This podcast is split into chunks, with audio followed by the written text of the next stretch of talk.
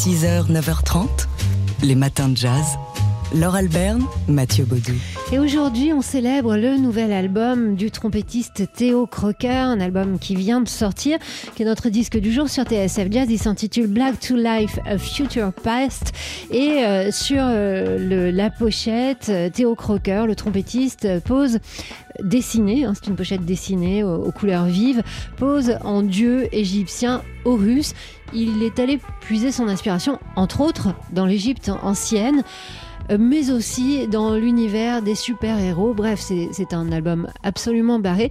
Et on a posé euh, quelques questions à Théo Crocker euh, sur le sens euh, de, de, ce projet. On l'écoute. In my honest opinion, or understanding of the of the world. The world is à mon humble avis, ou du moins de ma compréhension du monde, le monde a des millions d'années et tout vient de la couleur noire. Le monde est sorti d'un trou noir.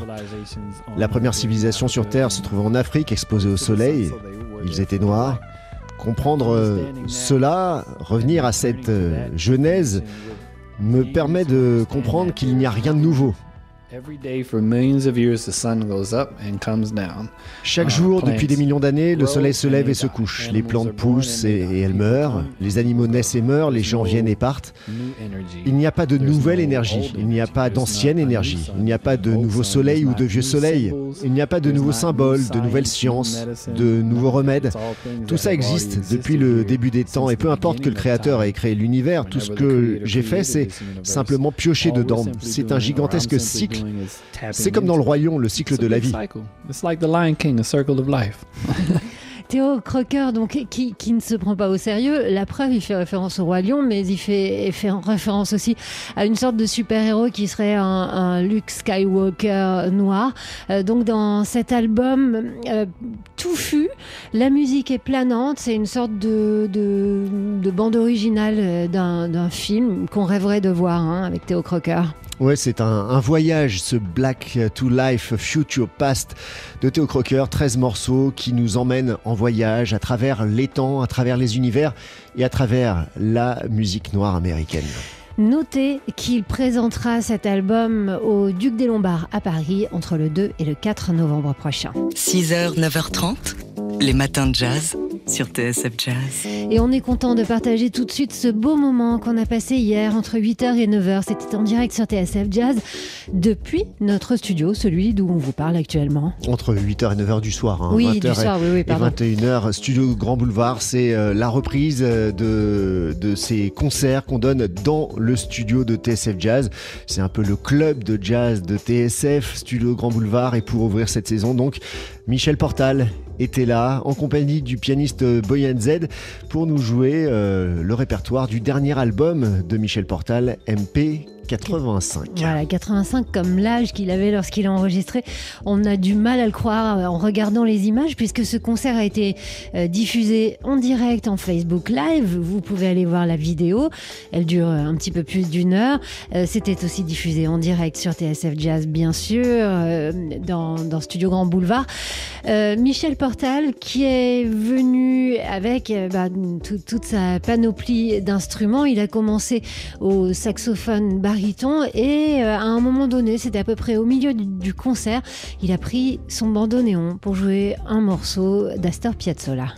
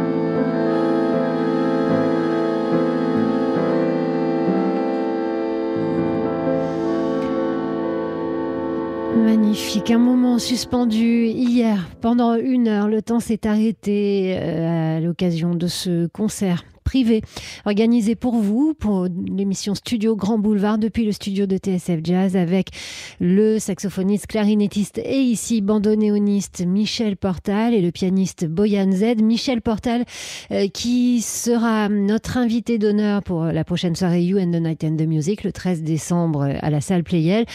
Quant à ce concert, cette heure euh, intimiste passée avec ce duo, vous pouvez la revivre dans nos podcasts et aussi sur notre page Facebook puisque le concert a été filmé.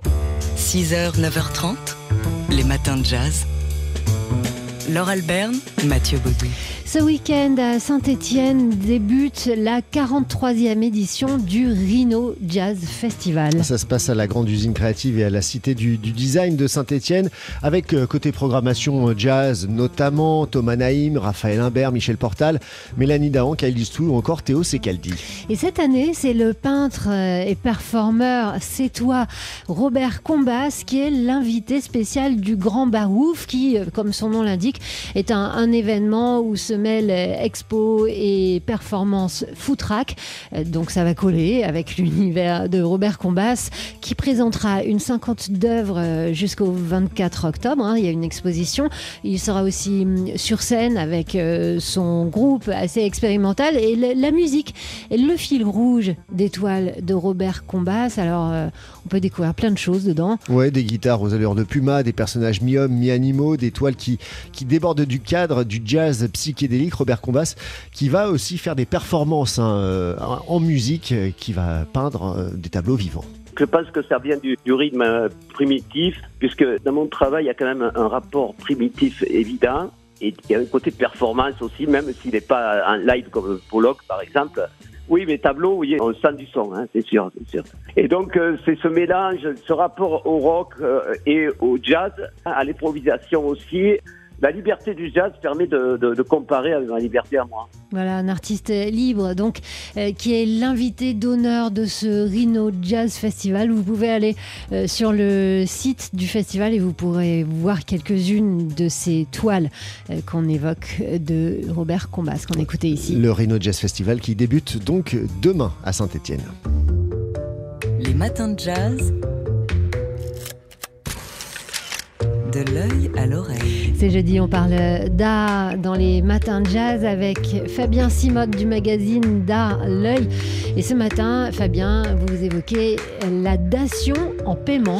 Et oui, qu'est-ce que c'est? C'est la possibilité de régler ses droits de succession ou son impôt sur la fortune aujourd'hui en nature, c'est-à-dire en œuvre d'art ou en objet de collection. Vous en avez entendu parler récemment à l'occasion de la dation de Maya Picasso. La fille de Pablo Picasso, 86 ans en septembre, a en effet cédé à la France 8 œuvres inédites de son père, 6 peintures et de sculptures qui iront au musée Picasso. Huit œuvres, c'est plutôt pas mal, hein, quand on se souvient que le moindre petit morceau de toile signé par Picasso peut affoler les enchères. Une femme assise près d'une fenêtre, un très beau tableau de 32, était encore adjugé en mai euh, à New York pour 103 millions de dollars. On comprend ainsi mieux le bonheur euh, des ministres des Finances et de la Culture lorsqu'ils ont dévoilé à la presse en septembre, en présence de la famille, l'enfant à la sucette assis sur une chaise, superbe toile de 1938 dont on imagine aisément la valeur pour les collections nationales. Alors la question qu'on se pose bien sûr, c'est est-ce que tout le monde peut bénéficier de ces dispositifs? Non, et son usage est strictement encadré, mais il est assez pertinent, surtout lorsque la valeur de l'œuvre dépasse de beaucoup le confort financier euh, de l'artiste ou de son propriétaire, c'est-à-dire un héritier par exemple. Imaginez un Modigliani vivant dans la misère, mais léguant un fonds d'atelier d'une valeur inestimable. Alors, mort en 1920, euh, Modigliani n'a pas pu bénéficier de ce dispositif qui n'existait pas encore. La dation en paiement a en effet été instituée en 1968 par Malraux afin de favoriser l'enrichissement du patrimoine, l'enrichissement pardon du patrimoine culturel euh, national. Depuis lors, tout héritier, donataire ou légataire peut acquitter les droits de succession par la remise d'œuvres d'art, de livres, d'objets de collection ou de documents de haute valeur artistique ou historique. Et ce dispositif a été créé en 1968 et c'est déjà, c'était déjà pour un certain Pablo Picasso. Et oui, à cette époque, l'artiste va sur ses 90 ans. Malraux sait que le peintre lèguera bientôt une œuvre colossale et inestimable que ses héritiers disperseront pour payer leurs droits de succession euh, ou autres. Euh, Malraux voit donc dans ce dispositif euh, nouveau l'occasion d'enrichir les collectionneurs collection nationale. Résultat, au décès de l'artiste en 73, la totalité de l'héritage est estimée à 1,3 milliard de francs, ce qui représente l'équivalent de 770 millions d'euros aujourd'hui. 5000 œuvres serviront à payer les frais de succession et viendront enrichir les collections nationales et créer le musée Picasso. C'est ainsi que la France, qui avait soigneusement ignoré le maître en ne lui achetant quasiment aucune œuvre de son vivant, est devenue la première collection de Picasso au monde et ça continue. Fabien Simode, le rédacteur en chef du magazine d'art L'œil. Les matins de jazz. De l'œil à l'oreille. Et on retrouve Fabien Simode, tout essoufflé d'avoir dansé avec ce respect. Fabien Simode, rédacteur en chef du magazine d'art L'œil. Hunter Biden, peintre et fils de Joe Biden, va présenter cet automne à New York sa première exposition de peinture en galerie depuis que son père a été élu à la Maison Blanche. Et cela ne plaît pas à tout le monde, et notamment aux républicains qui craignent que des collectionneurs mal intentionnés soutiennent la carrière du fils pour accroître leur influence politique auprès du père. En juillet dernier, déjà, le porte-parole de Joe Biden avait annoncé qu'un accord éthique avait été passé avec Hunter Biden et son galeriste afin que le nom de leur collectionneur ne soit pas divulgué. De son côté, le galeriste s'est engagé à refuser toute offre qui dépasserait les prix affichés entre 75 000 et 500 000 dollars tout de même. Et euh, ici, c'est 2 millions de dollars. Ouais, c'est ce que recevra l'heureuse lauréate du nouveau prix de sculpture du New, Museum, pardon, musée d'art contemporain situé dans le quartier de Bowery à New York. Ce prix, financé par un couple de milliardaires héritiers de la dynastie du chewing-gum, est destiné à soutenir les femmes sculptrices très dans l'air du temps. Le jury du prix sera annoncé en début d'année prochaine, tandis que la première lauréate est la commandes d'œuvres inaugurales seront annoncées fin 2022. Et enfin, euh, Fabien, un conseil peut-être euh, pour voir une expo? Ah oui, sur l'écran noir, noir de Médu Blanche ce week-end, je vous emmène à Orsay, euh, le musée de l'impressionnisme en France, qui s'intéresse cette fois à l'émergence du cinéma en entre 1833 et 1907, les dates du musée, en replaçant cette invention dans son contexte historique et artistique. 300 œuvres, hein, objets, films et tableaux signés de Rodin, Bonnard, Caillebotte, Gaumont, les Frères Lumière, Georges Méliès, Claude Monet, etc., etc. Bref, une nouvelle exposition d'art et de société dans laquelle excelle le musée d'Orsay. Fabien Simode, le rédacteur en chef du magazine D'Art L'œil, dont le dernier numéro est dans les meilleurs kiosques. Les matins de jazz.